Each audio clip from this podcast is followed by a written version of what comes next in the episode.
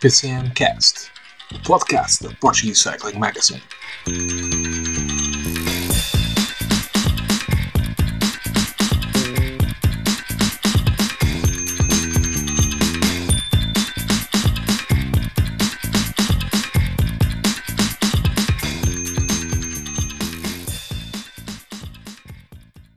Todos, sejam muito bem-vindos. Edição 20 do PCMcast, podcast da Portuguese Cycling Magazine, número redondo. Estamos a gravar aqui na sequência da maior das clássicas, o Paris-Roubaix, depois de um domingo de Páscoa que foi passado à mesa, esperemos, e também a ver, a ver essa, essa grande clássica. Contamos hoje com o regresso dos nossos comentadores eh, desaparecidos em combate, a Paula e o Nuno. Paula, uh, seja muito bem-vinda. Em primeiro lugar, boa tarde. E em segundo lugar, mais uma vez, o Tevanarte. Oh. Tu és mau! Tu, que raio de abertura foi essa? Tu é assim mesmo. a- É, é, por eu, é por eu andar desaparecida que é assim as faquinhas para o meu coração. Opa, mas, mas foi uma, já vamos falar mais à frente da grande vitória do, do Van Barle. Ah, mas dar-te uma boa notícia de que tenho expectativa de que a partir de agora possa ser eh, uma pessoa mais, uma presença mais regular, ou seja, quando precisares de mim, acho que vou ter mais disponibilidade. Seja muito bem-vinda, então vamos aqui continu- contar contigo nas, nas próximas semanas. Claro, bem, aí eu giro. Claro, não vou claro. perder o meu Simon, não é? Óbvio. Quem também está de regresso, então, o nosso Nuno Ferreira. Nuno, uma vitória de um homem dos Países Baixos, mas se calhar não era aquilo que a maioria das pessoas estava à espera. Olá, David.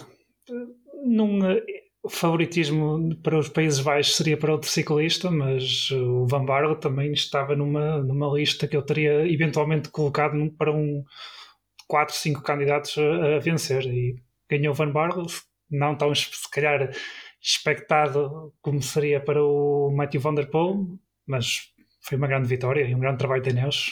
que Creio que já vamos falar um pouco sobre isso. Sim, vamos falar do grande trabalho de Ineos, mas também outra grande equipa do fim de semana, porque foi a Trek no Paris-Roubaix feminino. Duas edições do Paris-Roubaix para as senhoras, duas vitórias da Trek, eh, desta vez com Elisa Longo Borghini, que tinha sido eh, terceira na corrida do ano passado, quando venceu Elizabeth Tynan. Desta vez eh, aumentou, chegou ao lugar mais alto, ao lugar mais alto do pódio. Uh, uma corrida que cresceu uh, ligeiramente, ganhou mais, mais alguns setores de pavé, chegou aos 120, aos 120 km. Tivemos basicamente todos os setores emblemáticos, à exceção da Floresta do Arenberg. E tivemos uma vitória da Trek que já ao início era a com mais peso para a partida da corrida eh, e realmente fez valer a força dos números, apesar eh, do que aconteceu da, da desqualificação de Elisa Balsamo ali por uma imagem que todos podemos ver, de apanhar ali uma boleiazinha, uma boleiazinha do carro. Eh, mas isso é motivo para falarmos um bocadinho mais à frente. Mas Paula, falando então desta um, Paris-Roubaix feminina, o dia começou logo com uma ausência de uma das maiores favoritas, que foi a Marianne Vos, que por Covid eh, ficou de fora. Parece que a Jumbo eh, tem que ter um bocadinho de cuidado, porque os seus, os seus eh, chefes de fila estão com tendência para terem problemas à porta dos, dos seus principais objetivos. Se já tinha sido o Van Aert no, no Tour de Flandres, deste- desta vez Marianne Vos no início da, da, do Paris-Roubaix. Uh, mas a Trek era a favorita, assumiu o favoritismo. Logo nos primeiros setores vimos a Ellen Van Dyke e a Chloe Hosking a controlar. Uh, a ST Works ameaçou um bocadinho com a Lotte Kopecky a lançar um ataque a 50 km. Ia bem acompanhada por Marta Bastianelli e também pela Lucinda Brand, que veio a ser terceira. Mas esse ataque não resultou lá muito. Também pelas declarações que percebemos no final, eh, parece que o plano da SU Works não passava muito por, eh, por esse ataque em específico e por Kopecky como, como líder de corrida. Houveram ali umas declarações no final eh, que levantaram algumas, algumas questões sobre isso. Um, mas eh, honra a quem venceu. Elisa Longo Borghini abriu com saiu com um ataque muito forte, a cerca de 20 km da meta, pouco depois de ter sido alcançado o, o grupo, o grupo que falámos há, há pouco, e viria a subir ao lugar mais alto do pódio. Foi uma, foi uma corrida de, que saiu, saiu tudo bem, não podemos dizer que saiu tudo bem, porque a Trek também teve algumas, alguns furos, furos da Ellen Van Dyke, que é da, Chloe Hosking, uh, a, desqualificação da Balsamo, mas ainda assim uh, conseguiram impor a, a, lei do mais forte. Pois, uh, aliás, nós posso confidenciar isto. Um, nós no dia anterior, ou seja, na sexta-feira, estávamos a falar um bocadinho, fazer uma divisão ali no nosso grupo do WhatsApp, que eu até, que eu até vos perguntava, né? isto vai dar Mariano Voss, né? apesar desta armada da Trek, um, e até foi, acho que foste tu que, que sublinhaste essa questão que a Trek tinha uma equipa efetivamente muito, muito forte e que eram claramente a equipa favorita um, a vencer. Depois, lá está, como disseste, a Marianne Voss acabou por nem partir, uh, o que também. O, o que ajudou ao maior favoritismo da equipa da, da Trek Segafredo, claro. Um, tiveram ali uma corrida bem animada, de baixos e depois altos, não é? Um, acho que a, a, desqualificação da Elisa Balsamo uh, aquilo não pode acontecer. Estamos num, no, no mais alto escalão do ciclismo feminino, uh, numa prova, quer dizer, tanto falamos de que é importante ter, um, e é, as transmissões televisivas, numa prova em que tu tens transmissão televisiva, vais fazer aquilo não, não consigo entender. Nem é como estava a dizer a Isabel. Isabel, não é? Isabel estava Fernandes. a comentar, não é? Isabel Fernandes, exatamente. Uh, como estava a dizer a Isabel Fernandes, uh, aquilo foi, foi desqualificado aí bem, não é? Porque está nas regras, não é? Toda a gente sabe. Um, não consigo entender como é que quem vai dentro do carro e mesmo a própria atleta não, não, não medem as consequências daquilo que fazem, não é? E, e isso podia ter. Um, se a um, Elisa Longborghini não tivesse ganho a prova, ou a Lucinda Brand, que depois acaba por ficar em terceiro, se tivesse, se tivesse ganho a Copec ou outra SD Works qualquer, uh, estávamos aqui a falar da Trek num sentido muito, muito negativo, muito pejorativo e justificadamente. Pronto, portanto, essa hum, má imagem que ficou ali da Trek custa-me custa um bocado a entender, honestamente.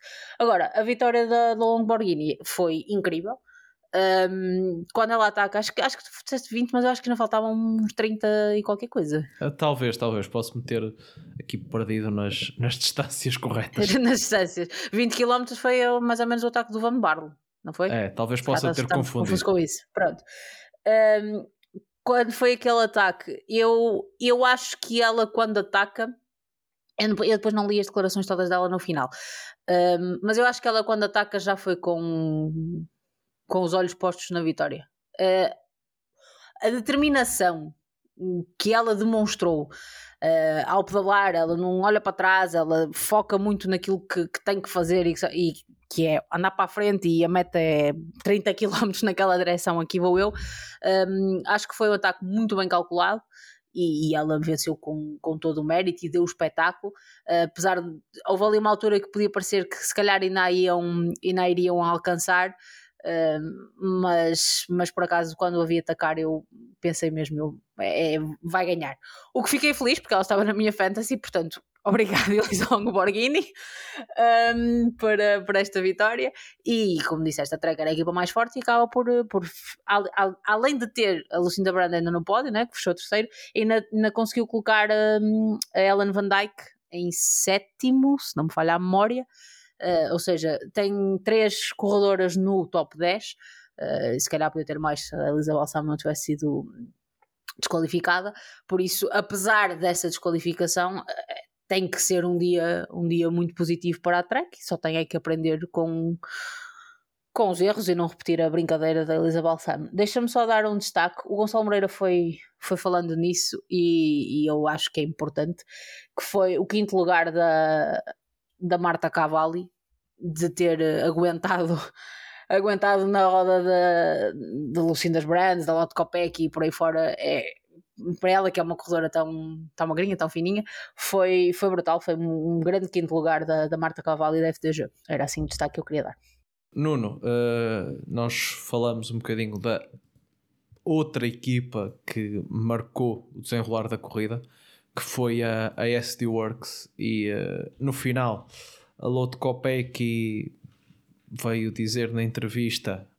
Ela, veio, ela disse na entrevista à Sporza, depois ela veio clarificar na, na, na, nas redes sociais a dizer que não era bem assim, que não teve, não teve, não era bem aquilo que queria dizer, que foi um bocado que estava um bocado descontextualizado. Basicamente, ela disse que quando estava naquele grupo da frente, a equipa disse-lhe para não ir a fundo porque não era aquele o plano. Uh, e ela disse: Não vamos tirar isto do contexto, que eu não, não tive problemas com que isso tivesse acontecido. Mas eu estava a ouvir a transmissão e por acaso estava até ouvi a versão em inglês porque o comentário tinha o, o Magnus Baxter que foi vencedor do, do Paris-Roubaix em 2004 se não me engano. E ele disse uma coisa durante a transmissão que é o Paris-Roubaix é para correr para a frente. Não, não podes uh, porque é uma corrida que muda tantas vezes uh, que tanta coisa pode acontecer não podes uh, estar aqui à espera para ver o, o, que vai dar. Se estás na frente, corre para a frente e realmente a Lotte Kopecky naquele grupo parecia sem dúvida a maior favorita. Uh, foi aqui um equívoco da SD Works em uh, não ter dito à sua corredora para ir para a frente, uh, tentar, tentar fazer chegar aquele grupo, ou também por outro lado temiam que ela ali naquele grupo a 3 fosse a mais marcada e fazia sentido também não, não carregar uh, as adversárias até, até ao final. Porque, como vimos, por exemplo, a Lucinda Brand, uh, depois no sprint, acabou por ser terceira. Se calhar numa situação da Kopecky puxasse até ao final, ou, ou fosse a que mais trabalhasse, podia, podia ser batida. E a própria Marta Bastianelli não é uma corredora de se, de se desprezar e que no ano passado até foi quinta nesta corrida. O que é que achaste desta questão na SD Works que foi que pareceu ser a única equipa que em algum momento teve capacidade para derrotar a Trek, mas não conseguiu. Concordo contigo nessa análise de que a ST Works pareceu a única equipa capaz de derrotar a Trek ao longo desta Paris-Roubaix. E eu penso que eles poderiam realmente ter puxado, porque eu acho que a fuga era, era ideal. Uh, num final a sprint, uh, caso a Copec não, não, conseguisse fazer as diferenças, uh, a Marta Bastianelli, que no sprint é mais forte que a Lucinda Brand, poderia ser uma, uma, uma, rival para a Copec, mas no entanto eu acredito que a Copec conseguiria vencer. E eu acho que esta fuga aos 50, quando faltavam 54 km para o fim, tinha tudo para dar certo. Lá está, porque a Trek tinha conseguido colocar uma corredora na fuga, um bocadinho um, um controle de corrida, lá está, como era a equipa mais forte, foi sempre dominando a corrida, não dando dominou como quis, impôs os ritmos, foi definindo as cartadas ao longo da corrida e conseguiu colocar a sua corredora, que provavelmente de um lote de 3, 4 ciclistas, que até era a menos cotada delas, porque eu atribuiria maior favoritismo a uma Balsamo, uma Lamborghini ou até uma Van Dyke, que, que destas todas até me pareceu, se não fosse um furo, que ela, ela foi obrigada a fazer uma recuagem no grupo, poderia ser até mais forte, para um possível ataque, não para o sprint final, que não é muita especialidade dela.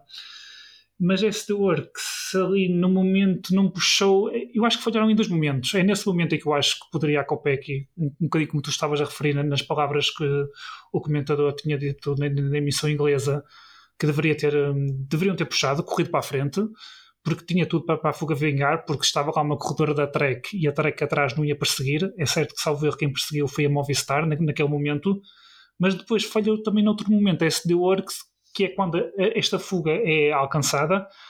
Depois há aquele, aqueles, aqueles acontecimentos que já vamos falar, que aconteceu com a Balsamo e a sua desclassificação, porque a Balsamo, entretanto, furou e ficou para trás.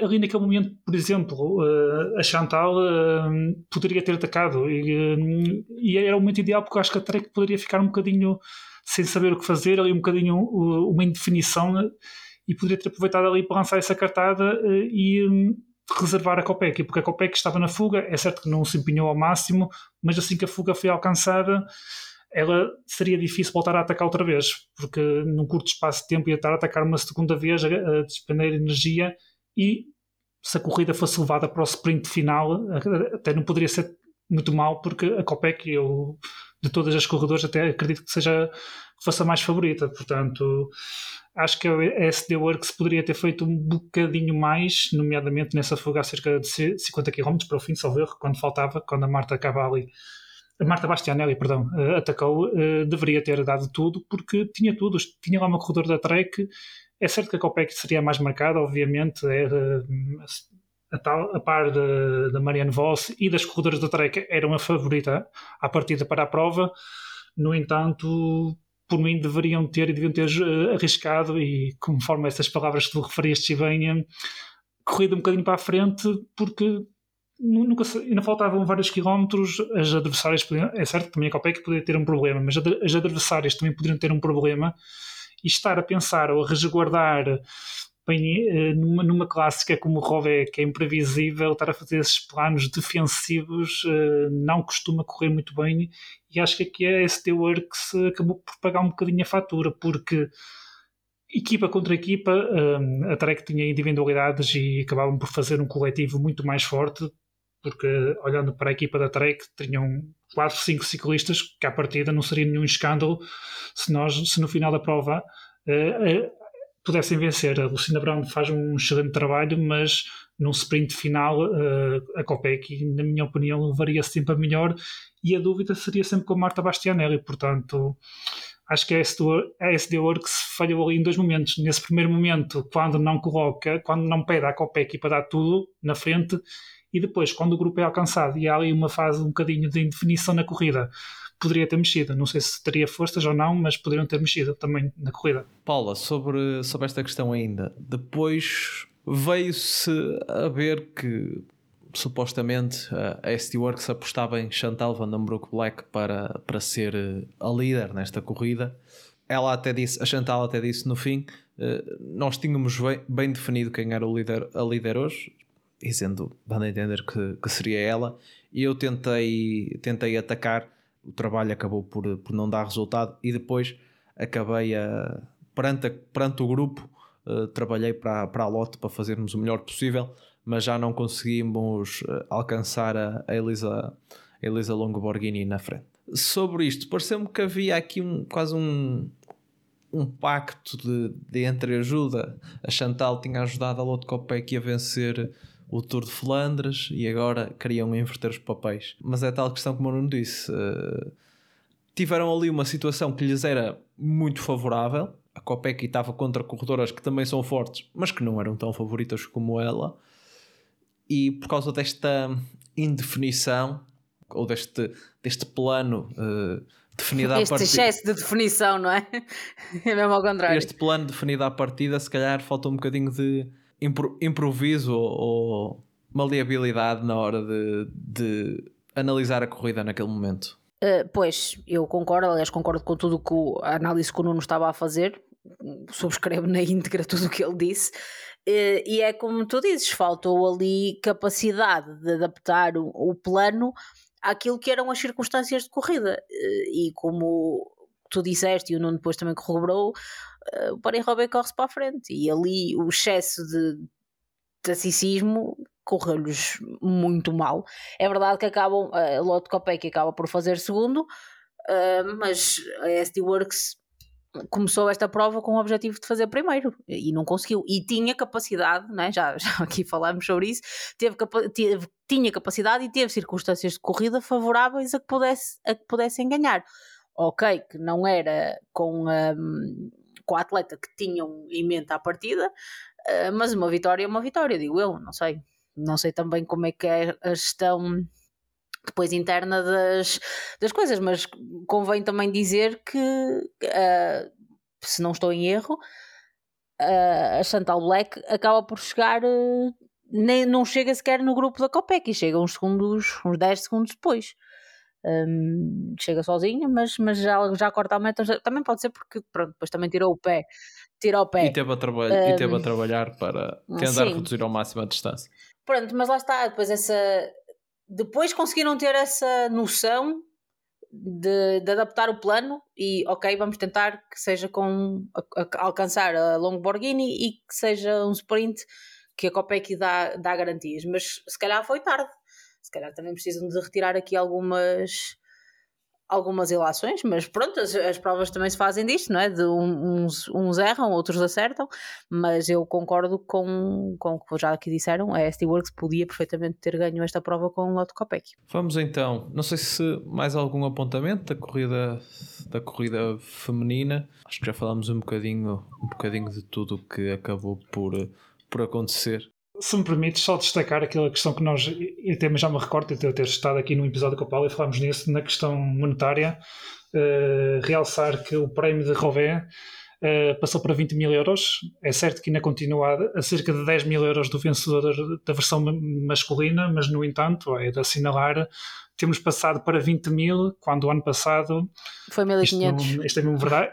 Foi 1500 e tal, menos de 2 mil euros, portanto, acho Sim. que é aqui uma nota de destaque. Eu não ia dizer que o Gonçalo depois disse isto na. Eu não sabia, o Gonçalo é que disse na transmissão, apesar dessa discrepância toda, que, o, que a equipa da Trek, que venceu o ano passado, que depois fez a, a compensação à atleta pela diferença, o que também acho que é importante. E nesse ponto, eu gosto da equipa da Trek também por isso, uh, porque é uma das poucas equipas que, tendo Uh, dois plantéis, não é? o masculino e o feminino no World Tour, tem um, pratica o salário mínimo dos atletas masculinos também para as atletas femininas. E eu acho que isso é, é de louvar e é sempre de destacar. No, na questão ainda e meramente esportiva, dar aqui um, também uma nota para o trabalho da Canyon SRAM, e nomeadamente com a a Tiffany Cromwell, que nós já falamos aqui no nosso setor cor-de-rosa, não é? Uh, mas desta vez o meu destaque é zero cor-de-rosa, uh, pelo que aconteceu mesmo, mesmo na estrada,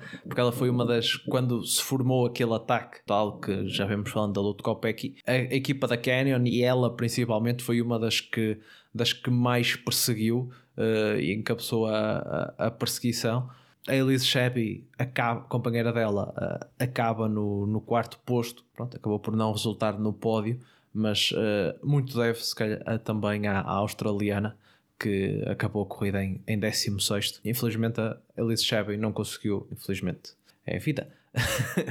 no sprint acabou por ficar apenas, apenas em quarto, não, não, não teve aquela subida ao pódio para uh, que se calhar premiava bem o trabalho da, da equipa da, da Canyon, que, que também foi uma das que mais lutou para, para fechar aquela, aquela diferença na, na altura.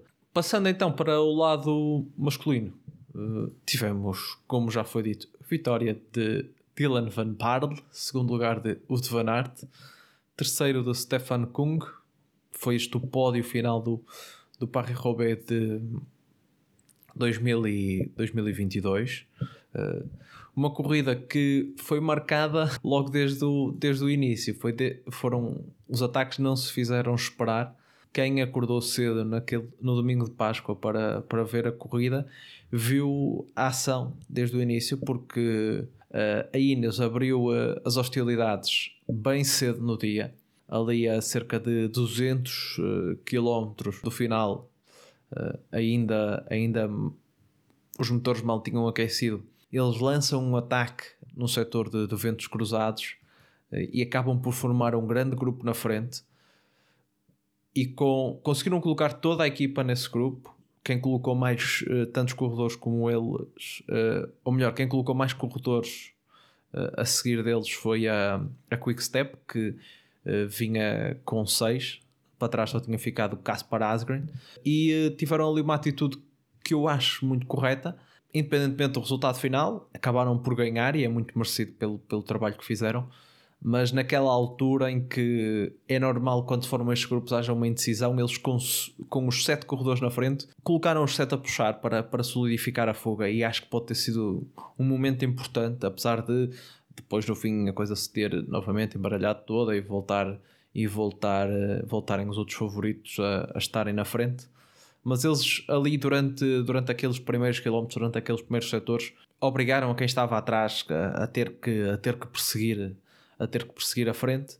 E depois a, a 20 km, a cerca de 20 km do final, como falamos, num, numa zona que não era de pavé e entre setores, o Dylan Van Barle consegue atacar, escapa ali naquele jogo do gato e do rato e depois foi embora. Alcançou a frente que levava, eh, se não me engano, o Moritz uh, e, o, e o Tom de Vrint. E depois no, no Carrefour Labre conseguiu deixá-los deixá para trás e foi para, para a vitória. A primeira, o terceiro monumento da história deste Sky Ineos e o primeiro, é a primeira vez no, no Paris-Roubaix. Paula, começando por ti, se, se há pouco tínhamos falado do Majesty Works que não tinha se calhar feito valer a oportunidade, aqui acho que foi completamente o contrário. A Ineos teve a oportunidade, aproveitou, eh, fez, fez a vida dura às outras, às outras equipas sai, sai por cima com esta, com esta merecida vitória do Ilan Van Barle, que vem aqui fechar em termos de, de clássicas de pavé uma época muito boa da Ineos. Se no, se no início do ano nos tivessem dito que isto que seria este o desfecho, que eles têm a vitória no Paris-Roubaix, já tinham tido o pódio pelo, pelo mesmo Dylan Van Barle no, uh, no, no Tour de Flandres. O Pidcock também teve dois pódios, venceram Claro que não é uma clássica de pavé, mas ficou aqui no meio por conta das mudanças do calendário. Venceram também a Amstel Gold Race com, a, com o Kwiatkowski. Quem diria que seria a Ineos a, a grande equipa deste, deste período de clássicas? Ninguém. Quem diria? Ninguém. Isso, acho eu. Acho que nem eles, se calhar, estavam à espera que a, que a época de clássicas lhes corresse tão bem. Um... Temos, que, temos que dizer, se formos olhar aos nomes, temos que reconhecer que eh, estão bons nomes, apesar de que estes, estes miúdos novos, eh, principalmente o Sheffield, que venceu também a meio da semana na, na Flash Babranson, e o próprio Ben Turner, que, que fez uh, um preço clássico espetacular e que ontem foi uh, décimo primeiro, vieram aqui trazer uh, uma qualidade que se calhar uh, nem todos estavam à espera. Eu também, eu também não. Se calhar foram eles também que vieram ainda fortalecer mais este, este bloco que contava com nomes bons, claro, que Kwiatkowski, Pidcock e, e o próprio Van Barle, mas esta juventude também veio fazer a balança ainda pender mais para o lado do uh, para o lado da Ineos. Sim, eu acho que um paralelismo que me parece que, é possível fazer entre a, a, corrida masculina e a corrida feminina é que ganhou efetivamente a equipa que, que se calhar estava mais bem apetrechada à partida. O, o bloco masculino é difícil dizer que era a mais bem apetrechada, mas é como dizes, o bloco que a Ineos trouxe para esta Paris-Roubaix era um bloco de respeito. Não há ali nenhum nome que, que, que, tu fosses descartar e dizer, não, pronto, este mais ou menos. Eles são todos bons. Claro que é a Ineos e eles também têm orçamento para contratar corredores bons, mas a verdade é que acho que eles foram inteligentes ao perceber que se calhar já não podem ser a equipa que se foca só em ganhar o Tour, um, tem que olhar para, para as outras vertentes do ciclismo, até porque já tinham uh, atletas com qualidade para dar, para integrar, in, é entregar, desculpem, vitórias à equipa nesta, nas clássicas. E como está aqui o Nuno a lembrar aqui no nosso chat, e esta foi uma equipa onde nem, o Pitcock nem estava, Pitcock nem estava uh, nesta equipa da Paris-Roubaix, uh, mas também ninguém sentiu provavelmente a falta dele, e isto não é pejorativo, é no sentido de que o bloco da Ineos era tão forte que o facto do Pidcock não estar eh, não se notou e eles acabaram por, por ganhar a prova na mesma e, e ganhar com, com, larga, com larga hum, margem, porque o, Van Barle ganhou com 1 minuto e 47 de vantagem, que é uma vantagem grande, diga-se. Eu, por acaso, fiquei feliz com a vitória do Van Barle, uh, não só porque também estava na minha fantasy, obviamente, mas eu tenho sempre dizer isto. Mas um, porque ele ano passado, e ele falou disso no final, ele ano passado foi o último. Uh, chegou quase meia hora, 29 minutos e, e já não sei quantos segundos uh, depois do tempo limite. Um, depois do tempo limite, não, depois do Sonic Obrelli, neste caso.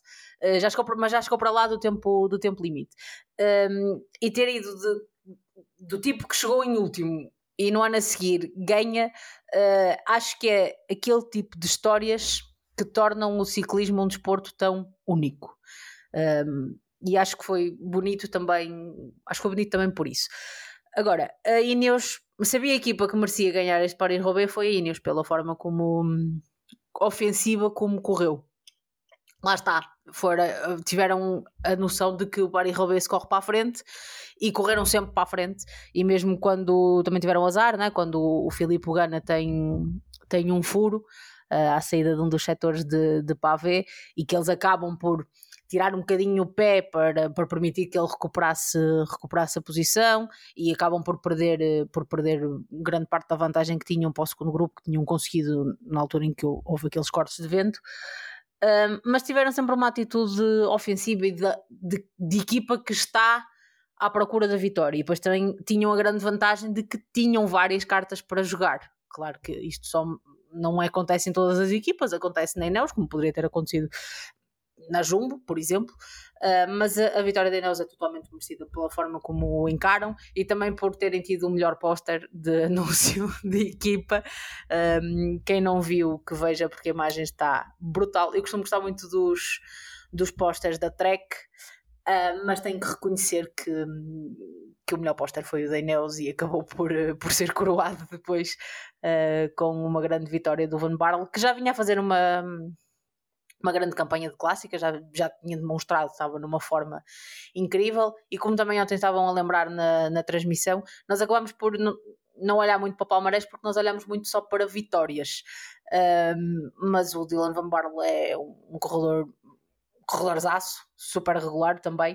Uh, e esta vitória foi mais que merecida também numa perspectiva pessoal, ainda que, como disseste no início da transmissão, se nós tivessem dito que tinha sido um neerlandês a ganhar, 10 em 10 iam apostar no Matthew Van Der Poel. Que, que, na minha opinião, fez uma corrida um bocado apagada. Um bocado abaixo. Não sei se vocês concordam. Eu acho que foi uma corrida um bocado apagada. Sei o que é que o Nuno acha. Ele próprio admitiu no fim que não havia mais, mais gás no depósito. Ficou, não havia muito mais para dar a certa altura pareceu que ele se pudesse estar a poupar para depois fazer um daqueles ataques a Matthew Van Der Poel, mas, mas não, acho que foi. Eu achei, achei um bocado apagado durante, durante toda, toda a corrida. Ainda que ele não, não ficou mal, não é? Mas ele faz, ele faz top 10. Mas uma pessoa espera sempre um bocadinho, um bocadinho mais de Matthew Van Der Poel, não é? Espera sempre que esteja ali na, na luta pela vitória. Se bem que Uh, a equipa dele foi quem assumiu na, naquela primeira fase a, persegui a perseguição, a perseguição quando, quando eles se apanharam, se apanharam lá atrás. Mas Nuno, foi, foi um golpe certeiro da, da Ineos porque eu depois vi a entrevista no final da corrida e penso que foi o Stefan Kung que disse que hum, tinha acabado de, de parar para fazer as necessidades, voltou ao grupo quando reparou a corrida tinha, tinha ido a Ineos aproveitou a, ali aquela.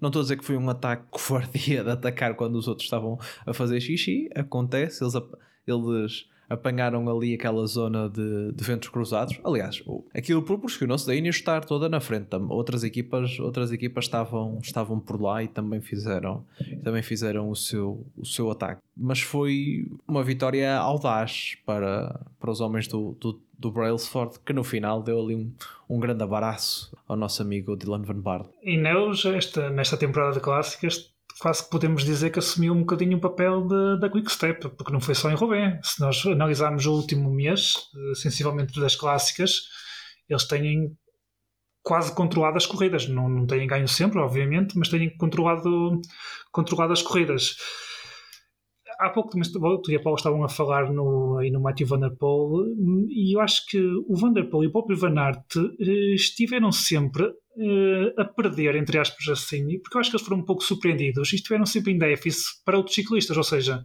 o que eu quero dizer com isto eles estiveram sempre a perseguir, nunca tiveram na frente, nunca tiveram o domínio da corrida, sempre tiveram afastados. Isto foi um excelente trabalho da Ineos, obviamente que aproveitou o facto dos ventos cruzados, mas também, como forma vocês já referiram e, muito bem, eh, tinham um melhor bloco, um grande bloco. Nós, olhando para os nomes, víamos que tinham, aqui um bloco muito coeso. Eu há pouco estava aqui a falar na questão do Pidcock, porque é mais um nome, seria mais um nome, mas no entanto, uma equipa fortíssima que, que, eles, que eles tiveram para esta temporada de clássicas. Isto já é um bocadinho uma reestruturação da equipa que vai fazendo no pós-Fuma, com estes jovens que já, também já mencionaram, com, com o Turner, com o Magnus Sheffield e conseguiram controlar a corrida e fazer eh, este déficit aproveitando ali os, os ventos cruzados e muito bem. corre-se para a frente, Roubaix surpreendeu os outros e tiveram sempre na posição de ser eles a, a dominar e a ditar as cartadas da corrida.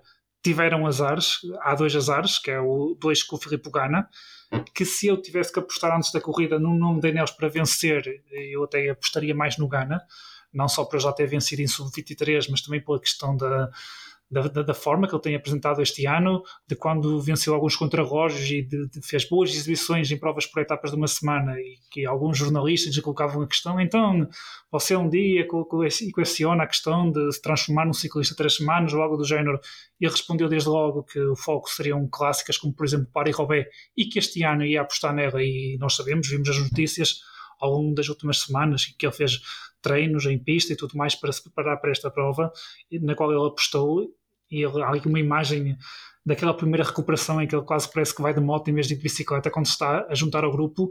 E isso também fez um bocadinho que a Ineos abrandasse o ritmo porque se o Ghana não tem tido esses furos ok, é certo, vários ciclistas furaram ontem o, o, o Van Aert também furou duas vezes, salvo erro.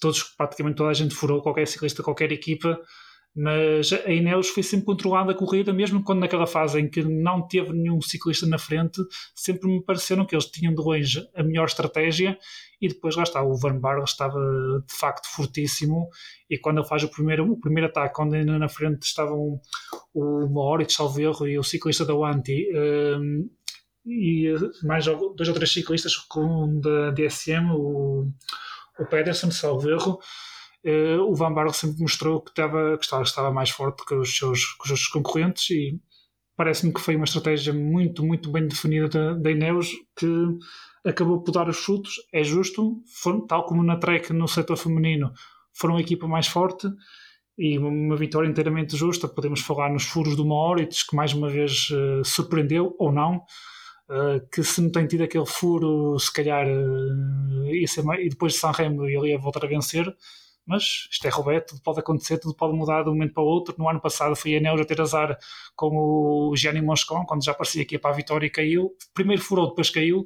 Uh, este ano tocou-lhes a sorte, o melhor resultado que tinham obtido era um terceiro lugar com o Ian Stannard e, e merece, é, é, justo. E eles fizeram uma aposta, contrataram jovens e têm, nesta primeira primavera, têm para mim a, a, Jumbo tem estado a perder um bocadinho o fulgor desde o Covid, o caso do Covid com o Van Aert, o Laporte também voltou a estar azarado em Robin, Tias Benut, Robin, não é? Deixa eu dizer que é aquela imagem da, da roda traseira do Sim. Laporte é genial, genial genial, só seja. Sim, para ele não foi, mas, mas, mas eu olhar para aquilo, aquilo é Robé, aquilo é o espírito de Robé, eu achei. E, e ele não ter caído foi. Já foi sorte. Já foi uma sorte, exatamente. Mas sim, a Ineos nestas últimas provas, as últimas clássicas, tem estado fortíssima e. Mas está, foi o melhor bloco nesta corrida e uma vitória inteiramente justa. Paula, aí falamos, eh, o Nuno tocou aqui no, no azar da, da Jumbo Visma o teu Voto Van Aert ontem furou, furou três vezes, se não me engano. Foram três? Duas ou três. Primeira... Pelo menos duas foi, mas foi acho duas que ou três, pois. Eu acho sim. que houve uma Só terceira. até perto da conta, sim, sim. Podemos dizer que, que se calhar eh, era o Wout van Aert o homem mais forte e teve um bocadinho de azar. Olha, eu não sei se, eu não sei se podemos dizer que era o homem mais forte, tendo, tendo em conta a exibição do Dylan Van Barley e mesmo do próprio Mohoric. Agora, que ele claramente vinha para ganhar, vinha. Não acho acho que depois da exibição que ele coloca na estrada e ainda por cima, logo a seguir a ter tido Covid, uh, não deixa margem para ninguém ter qualquer tipo de dúvida sobre o que é que ele tinha em mente fazer e, e as condições que ele, que ele apresentava um, para, para o fazer e para conseguir essa vitória. Agora, pois, teve azar. Agora, faz, faz tudo parte, não é? Uh, é, é pena para ele uh, e para a equipa, obviamente. Um, mas, mas sim, teve um bocado, teve um bocadinho mais de azar do que outros, um, mas em Robé eh, os azares tendem a, a, acontecer sempre a toda a gente. Uh, se formos falar de azares, e se calhar fazer, aproveitamos para fazer aqui uma, uma transição para aquilo que íamos falar a seguir, uh, que é a Quick Step também teve azar. Porque o, Caspar Asgreen é logo apanhado uh, nos cortes de vento, depois também cai o Asgreen. O Senechal aparentemente também caiu. não, também por causa de um espectador, aparentemente, e depois, quando eles já iam para um pódio quase certo, acabam com um corredor no décimo, décimo lugar. Foi décimo sim, o, sim. o, o Islam uh, por causa daquilo que aconteceu com, com o espectador. Agora, isto, na minha opinião, não pode servir de desculpa à péssima uh, época de clássicas que a Quickstep está a fazer. E vale lembrar que o Patrick Lefebvre disse antes da Paris-Roubaix que não lhe interessava quem ganhasse desde que estivesse vestido de azul. Assim, aquilo da Ineos, aquilo é mais preto. É mais preto e vermelho, não tem azul. O, o equipamento do Kung tem um bocadinho de azul, não sei se conta.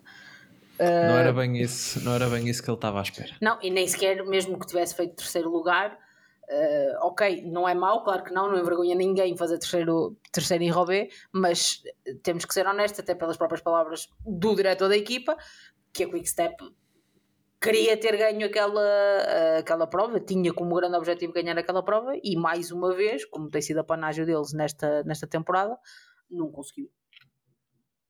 Apesar de ter fechado top 10. E falando em azar, não, não foram os únicos, também do top 10, o Jasper Stuyven também caiu. Pois foi. Uh, o, Matei Moritz também furou. O, o Ivo Lampard aconteceu o que aconteceu. O Ben Turner também ia ali no grupo que podia discutir caiu. o top 10, também caiu. Por isso acho que ontem ninguém. Não sei se o Stefan Kung também teve algum problema, acho que não. Se foi apanhado no corte só. Sim, sim, sim. Que eu tenho Por a memória, isso, foi só isso no domingo ninguém se pode gabar de ter passado impune. Eu acho que o próprio Van Barle, eh, naquele, quando teve o grupo da frente, eu não sei se ele também teve algum problema, não sei. Uh, acho que não. Uh, mas pronto. Ontem, não, ontem ninguém, ninguém passou, passou em culme. Deixa destacar, ainda não falamos muito deles, mas se calhar os dois, as duas surpresas deste top 10 final. Uh, Tom de Vrint, da Intermarché Wanty, que chegou a estar na frente isolado depois da, do furo do, do Moritz e ele e também Laurent Pichon, uh, ciclista da, da Arkea, que foi oitavo, aos 35 anos. Impressionante. 35 anos e apenas a segunda vez que correu para Roubaix na sua carreira. A outra tinha sido em 2012. Ou seja, passados 10 anos, ele volta ao Paris-Roubaix e faz top 10. Uh, eh, foi espetacular. Ele uh, atacou logo, logo no início, ou melhor, numa das primeiras fugas, até antes do, do ataque da, da Ineos, manteve-se na frente com, com a Ineos, foi para a frente depois com o Mauricio da Vrint, uh, ficou para trás num dos setores de pavé, manteve-se no grupo no grupo principal, trabalhou e fecha aqui um extraordinário uh, top 10 para, para a Arkea no, uh, no no Paris-Roubaix, que certamente é muito importante. Aliás, naquela guerra habitual entre equipas francesas, só a Groupama Française de Jeux terminou mais à frente com o terceiro do, do Stefan Kung. Mas vamos então falar. Eh, e não esquecer, desculpa David, não sei se quis falar nisso, mas não esquecer de a, Inter, o, a Intermarché, o antigo Gobert Materia, acho que é assim, além, de, além do, do Tom de Vrint, ainda, ainda coloca mais um ciclista no top 10, uh, o Adrien Petit, em sexto, e coloca seis ciclistas nos primeiros 23 lugares. E isso para uma equipa que precisa de pontos, uh, esta, esta Intermarché Wanty está a fazer está a fazer muito pela vida e merecidamente. E ainda falta ouvir mais, podemos dizer só isso. Verdade, também ainda falta, ainda falta o, o, o Guilherme que já tinha vencido a, a Gent Wevelgem. O Guilherme que saíram umas fotos que ele está a passar uma temporada lá na Eritreia. Eu não sei se ele, se ele tem que fazer isto. Eu já li que provável que, ele, que eu acho que ele faz isto e ele e outros ciclistas por causa de ciclistas africanos por causa da questão de vistos uh, de vir à Europa, ir uh, voltar uh, ao seu país de origem. e ele está a fazer algumas corridas locais durante, este, durante este período. Por isso, o que é ótimo para o desenvolvimento do ciclismo lá, não é? Porque o facto de lá estar ele uh, traz mais mediatismo e mais interesse também às corridas, não é? Percebes o que eu estou a dizer? Sim, sem dúvida, sem dúvida. mas não é a única. Há outros, outros ciclistas, outros ciclistas profissionais uh, eritreus que também estavam, estavam nessas, nessas imagens. E claro, alguns, alguns ciclistas locais. Mas falando então daquela que foi temos aqui a única polémica deste Paris-Roubaix, que foi a queda do, do Yves Lampard. O Patrick Lefebvre, como sempre, já veio dizer que no meu tempo, no meu tempo, eh, eu tinha dado a volta para trás, pegado na minha bicicleta e atirado à cabeça do, do senhor. E uh, zero pessoas duvidam disso? Sim, sim, sim, sim. Acho que acho que isso também é verdade, se bem que não, acho que o Lefebvre também nunca teve em posição de discutir o pódio da, da Paris-Roubaix, também, também é um facto, uh, é outra questão. E diz, e diz mais: ele pode, ele, ele pode precisar de um advogado, ele, o, espectador, e diz: uh, Espero que não tenha dormido durante esta noite. Espero também que o Sr. Patrick Lefebvre tenha sido coerente com as suas, com as suas declarações e que também tenha despedido o, uh, o condutor do, do carro da, da Quickstep que, no, que a meio da semana provocou um acidente na Flash para avançar. Oh, oh David, tu pedes cada coisa, agora queres que o Patrick Lefebvre seja coerente? Oh, Valha-te a Deus! Eu sei que é Páscoa, mas o milagre já foi.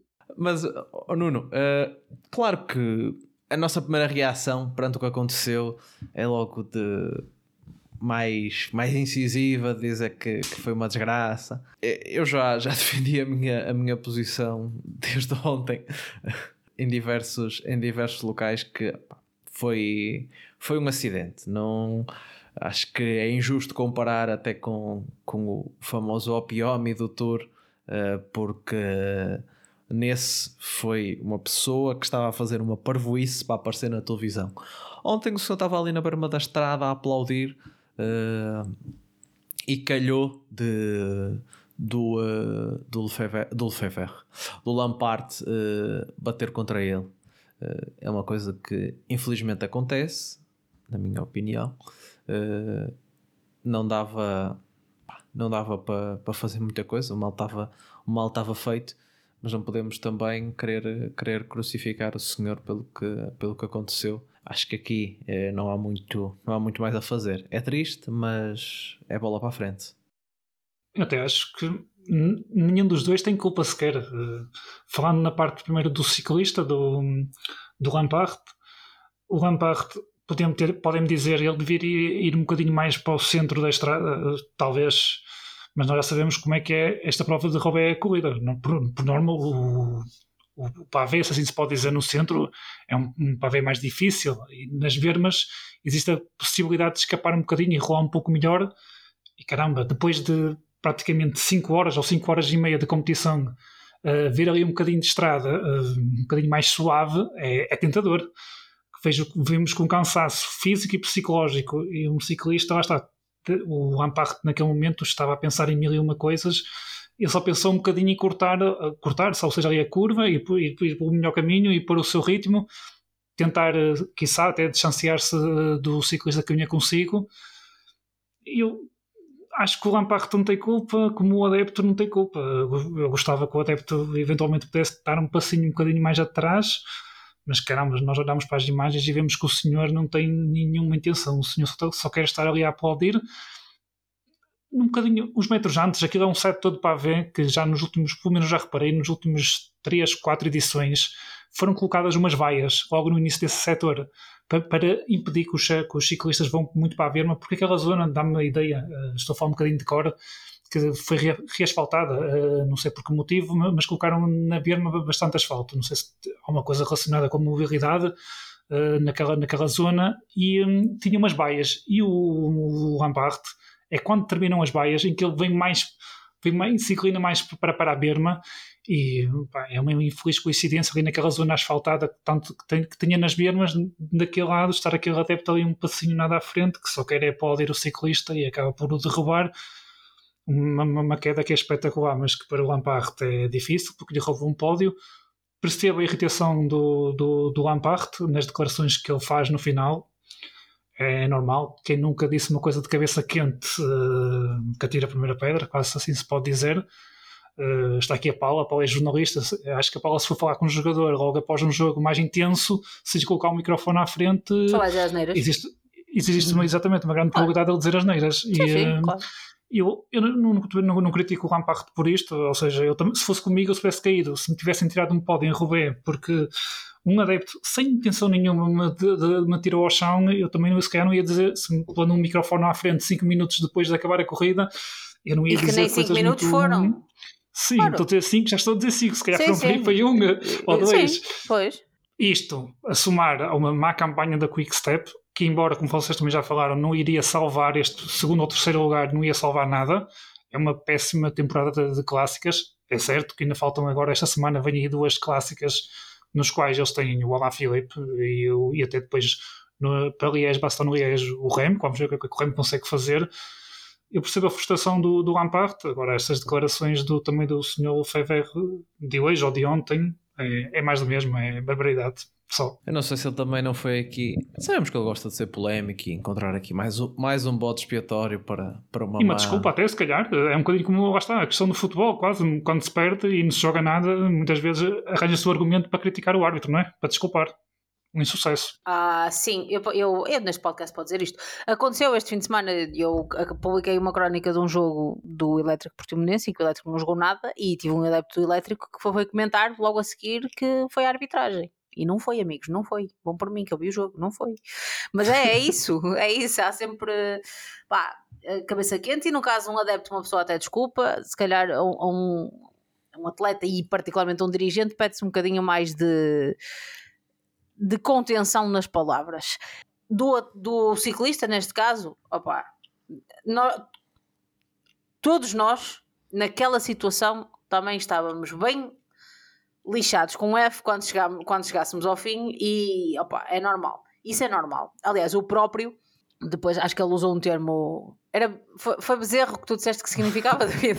Foi o, o- o- depois o, o Nuno, ele disse calf, que parece que na tradução literal que o Google faz eh, do, do belga para, para, o, eh, para o português seria bezerro, não sei. Não sei qual é a, Usa um termo que aparentemente é bastante pejorativo eh, lá na Bélgica. na língua materna dele, Uh, mas ele depois até já veio, veio dizer que se calhar não devia ter chamado esse nome ao senhor, mas pronto. O que eu, o que eu entendo agora ao, ao Patrick Lefebvre, eu, pronto, se calhar estou a pedir, lá está, estou como o David, no espírito do David e pedi milagres. Um, mas pedia-se um bocadinho mais de contenção e, e um olhar mais frio sobre a coisa. Porque o, o Lefebvre não tinha que falar a quente, o Lefebvre podia esperar, uh, dormir sobre o assunto uh, e proferir declarações no dia a seguir, mas o Lefebvre talvez também não se consegue conter e tem sempre que, que ser protagonista das declarações no final de cada prova. Houve uma coisa que alguém disse, penso que foi, penso que foi o próprio Lampard no fim que disse. Ele deu a entender que o senhor só estava, estava ali para assistir à corrida, mas não sabia muito bem eh, o que estava a acontecer. E disse: se não sabem o que está a acontecer, se não sabem o que está a passar, fiquem, fiquem em casa, ou se não sabem estar, fiquem em casa. Não, acho que é também feliz, porque lá está, eu tenho o exemplo do que aconteceu a meio da semana com, com o carro da Quick Step na na Flash Brabanson quando, quando venceu o, Magno Sheffield e houve ali um, um, um, acidente porque acho que a organização, os comissários mandaram os carros de quem tinha de quem estava na fuga passar para a frente na zona de meta mas ali os corredores também não perceberam e houve um toque que resultou em quedas, nomeadamente do, do Alaphilippe. Estão ali pessoas que certamente sabem muito bem o que se passa numa corrida, sabem estar lá N vezes e aconteceu um acidente. E nós às vezes vemos acidentes com motas, com motas e carros que são pessoas que sabem estar na corrida, estão lá. Nós ouvimos mais na volta a Portugal, que, onde já se conhecem os, os motares, já, já se conhecem e os repórteres da moto vão dando essa, essa informação, que são pessoas que já fizeram outras corridas, que fizeram o tour e não sei o quê, e que todos os que estão envolvidos nisso são pessoas que conhecem o mundo do ciclismo e a dinâmica da prova e acidentes acontecem. E não foi pá, não foi uma idiotice do, do senhor. Se calhar no, no, Paris-Roubaix no Paris não, no Tour de Flandres em que houve, houve um tipo que decidiu correr com uma bandeira gigante da Bélgica no Ode Varmont uh, ali na última passagem. E teve sorte que, que ninguém eh, que não causou nenhum acidente.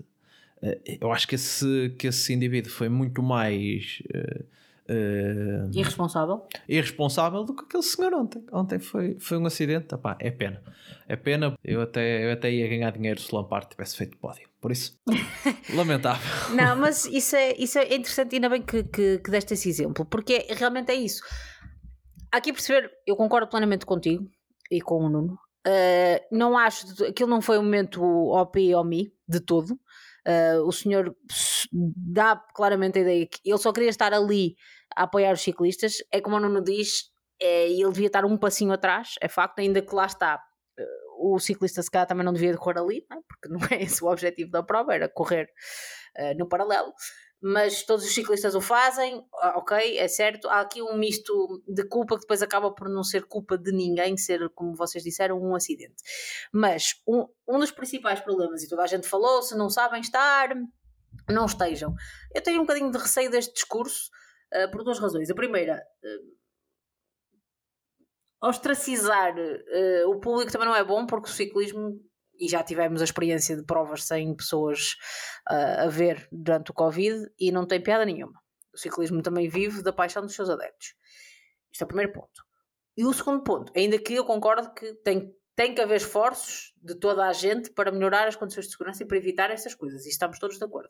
Agora, este discurso também me preocupa porque só se fala nisto quando os azares acontecem. Ninguém falou nesta questão relativamente àquele adepto da bandeira gigante belga. Ninguém. Porquê? Porque não aconteceu. Mas podia perfeitamente ter acontecido e podia ter sido bem mais grave. E eu acho que se vamos falar no assunto, e devemos falar no assunto, mas tem que ser um assunto presente em todas as provas e não só quando acontecem acidentes, porque senão não vais resolver o problema. Senão vais falar, vais dizer coisas a quente, como atirava-lhe uma bicicleta à cabeça, como se isso fosse resolver alguma coisa. Um, foi o momento Miguel Angel Lopes do Lefebvre. Um, e depois, quando, quando não acontece, mas podia ter acontecido, também tem que se falar, tem que estar na ordem do dia, não só, primeiro, para as pessoas terem mais consciência, mas também para as organizações estarem mais alerta e perceberem que tipo de medidas é que podem tomar para prevenir este tipo de coisas. Vamos então encerrar aqui o nosso ciclo de Paris-Roubaix está tá fechado, terminou. Uh, foram duas corridas muito boas. Esta semana temos mais clássicas. Flash Valona, meio da, meio da semana, dia 20, quarta-feira. Uh, na Flash Valona feminina, ao fim de 7 anos, vamos ter uma vencedora diferente, uma vez que a Ana van der Breggen se reformou, ela nos últimos sete tinha monopolizado a corrida, por isso vamos ver. Pode ser que ela é ganhe que, na mesma. Enquanto diretora desportiva, pode acontecer. Uh, até porque a SD Works tem aqui uma equipa também muito forte. Uh, e do lado masculino, como até o Nuno já falou também, Flash Valon, uh, habitual de subida ao Morduí, como sabemos, na, na parte final e no domingo temos uh, Liège-Bastogne-Liège. Por isso, como a Paula disse que o objetivo era ter menos de uma hora, mas já vamos em uma hora, vamos avançar para as notícias. Nuno, força, começa tu. Esta semana podia trazer aqui uma, uma notícia que são as, as recentes declarações de Christopher Froome sobre a sua forma física neste seu regresso à competição, que vamos ter no próximo, nos próximos dias, mas talvez, como vamos falar nos próximos episódios, não vale a pena falar já neste assunto. A minha notícia vai acabar por ser aqui uma hum, sobre a Jumovisma, que é o apelidado de Masterpiece. Ou seja, o que é isto? É o nome do jersey da equipa para o Tour de France, para as suas equipas masculinas e femininas. A imagem do, equipamento está disponível nas, nas, redes sociais da equipa e está nos sites de notícias que acompanham o ciclismo. Eu não vou entrar aqui em questões de gostos pessoais, porque o que para mim pode ser bonito para vocês pode ser feio e vice-versa. Uh, esta camisola, como eu já vi até por brincadeira no Twitter, pode parecer que é inspirada nos triunfos ilameados do, do Van mas não. É inspirada nos mestres pintores holandeses, no Rembrandt, no Vermeer e no Van Gogh. E tem como dados curiosos, conforme explica a Jumbo, a equipa, o design foi criado usando inteligência artificial e os designers conseguiram incorporar a inspiração de obras e estilos individuais destes mestres holandeses através de um algoritmo que analisou 50 pinturas uh, destes, uh, destas obras destes três, destes três mestres holandeses. Esta alteração, que é aqui até o principal destaque que eu trago aqui para esta notícia, surge porque a Jumbo Visma tem de correr com uma camisola ligeiramente diferente, tal como já sucedeu ano passado no Tour, porque o seu equipamento é praticamente amarelo e preto, e amarelo pode ser confundido com a camisola de líder. E isto é uma das medidas que eu já há muito tempo, é uma das minhas irritações, entre aspas, se assim se pode dizer, que, que eu tenho no ciclismo, que, é, que eu acho que as camisolas de líderes nas, nas voltas, nas provas por etapas, melhor dizendo, uh, não deveria haver existir equipamentos das equipas iguais. Uh, eu sei que podemos falar no exemplo da Vuelta, até nós já no nosso clube falámos nisso, que seria um bocadinho mais difícil, porque existe a Cofidis, a, a Roto, entre outras equipas, mas eu também às vezes começo assim a pensar, eh, já não é a primeira vez que faz isto por causa da questão, ok, de não, coincidir com a camisola amarela, mas no passado a Sky, barra Ineos, já, já alterou, a Movistar, entre outras equipas, que para o Tour lançam sempre, para o Tour e para outras voltas, camisolas especiais. Um, eu interrogo-me se, não seria, se não deveria ser obrigatório, logo no início da temporada, as equipas terem dois equipamentos, um principal e um alternativo, para, para estes casos, ou seja, quando o líder, se, se a líder é amarela, neste caso a Jumovisma, que tem um equipamento maioritariamente amarelo, ter um alternativo qualquer, da cor que eles bem entendessem, do que andar uh, para uma prova em específica a lançar um equipamento. Já temos assistido a vários motivos que justificam os mesmos. No caso da Jumbo, ok, é para não coincidir, mas noutros casos, já no passado, equipas que alteram equipamento do nada, ok, têm sempre bons motivos para ajudar isto, aquilo ou com o outro, sim senhor, motivos válidos, mas por que não fazer isso logo no início da temporada e dizer assim, nestas provas vamos uh, uh, usar este equipamento ok, poder-me poder dizer, Nuno, é mais uma medida de marketing, uh, volta o tour, é o tour, é, é, chamativo, vamos promover aqui a marca com um equipamento diferente, mas eu também vejo o outro lado, e os jovens adeptos que nós estamos a tentar eh, trazer para a modalidade, por exemplo, torna-se um bocadinho, acho eu, mais difícil de identificar. A Jumbo muda para o Tour, mas não muda para as outras provas por etapas, para, para o Paris-Nice, por exemplo, para, para o, o Dauphiné, ah, está, outras, outras, outras provas por etapas que eles poderiam alterar isto e no caso da Jumbo eu compreendo, mas vai, acho haver outras equipas também vão alterar equipamento para o Tour, por exemplo, e eu não concordo muito com isto, não gosto muito, muito de ver. Acho que no início da temporada deveriam apresentar dois ou três equipamentos, o que quisessem, uh, para ao longo da, da, temporada correrem e permitir uma maior familiaridade com, com, com, com, a equipa e da parte dos seus adeptos, porque isto é quase como agora o Real Madrid dizia: vamos jogar na Liga dos Campeões só de amarelo. Ou a Ferrari, que diz: ok, neste grande prémio que vamos ter agora em Monza, em Itália, vai ser diferente. Não vamos de vermelho, vamos de branco, porque uma coisa, um motivo qualquer. A mim não parece que faça muito sentido. Uh, e acho que a UCI às vezes quer, uh, já se falou, por exemplo, agora até recentemente, a, a propósito de Rové de alterar a data, são estas pequeninhas coisas que acho que poderiam ser mudadas e logo no início da temporada definimos isso e também para transmitir uma imagem de respeito pelas provas, ou seja, a camisola do líder é amarela, não há nenhuma equipa a correr de amarelo. Se a camisola do líder é rosa, nenhuma equipa corre de rosa. E na volta a vermelho e nas outras voltas que também existem, assim sucessivamente. Eu nessa última sou um bocado mais tentado a não concordar, porque se vamos adaptar a, a todas as corridas que existem, andamos aqui com os, as equipas têm que apresentar para aí seis equipamentos, porque há camisolas de líder azuis, há, há, várias, há, várias, há várias cores. Eh, eu percebo o que tu dizes de. E concordo, conti, concordo sem dúvida contigo que acho que há uma, uma tentação de lançar estes equipamentos especiais para o Tour, porque para além da desculpa, claro, de, de ter uma, uma cor diferente e diferenciar do amarelo, uh, tem, uh, tem, dá para fazer uma publicidade para a grande corrida do, do ano e, e uh, se calhar se lançassem dois equipamentos no início do ano, comercialmente não seria tão vantajoso como lançar a meio do ano um, um novo equipamento um novo equipamento de outra cor como, Sim, como talvez. É, como está a fazer agora, agora a Jumbo. Não, comercialmente não, não é questão de ser a meio do ano, é questão de ser o Tour Sim, sim, sim, sim. Se bem que a, EF normalmente faz por causa do giro, porque eles têm uma camisola rosa, e o, aproveitam para fazer aqueles equipamentos bem exuberantes que nós temos visto nos últimos, nos últimos, nos últimos anos e que até costuma ser um, um, grande, um grande sucesso.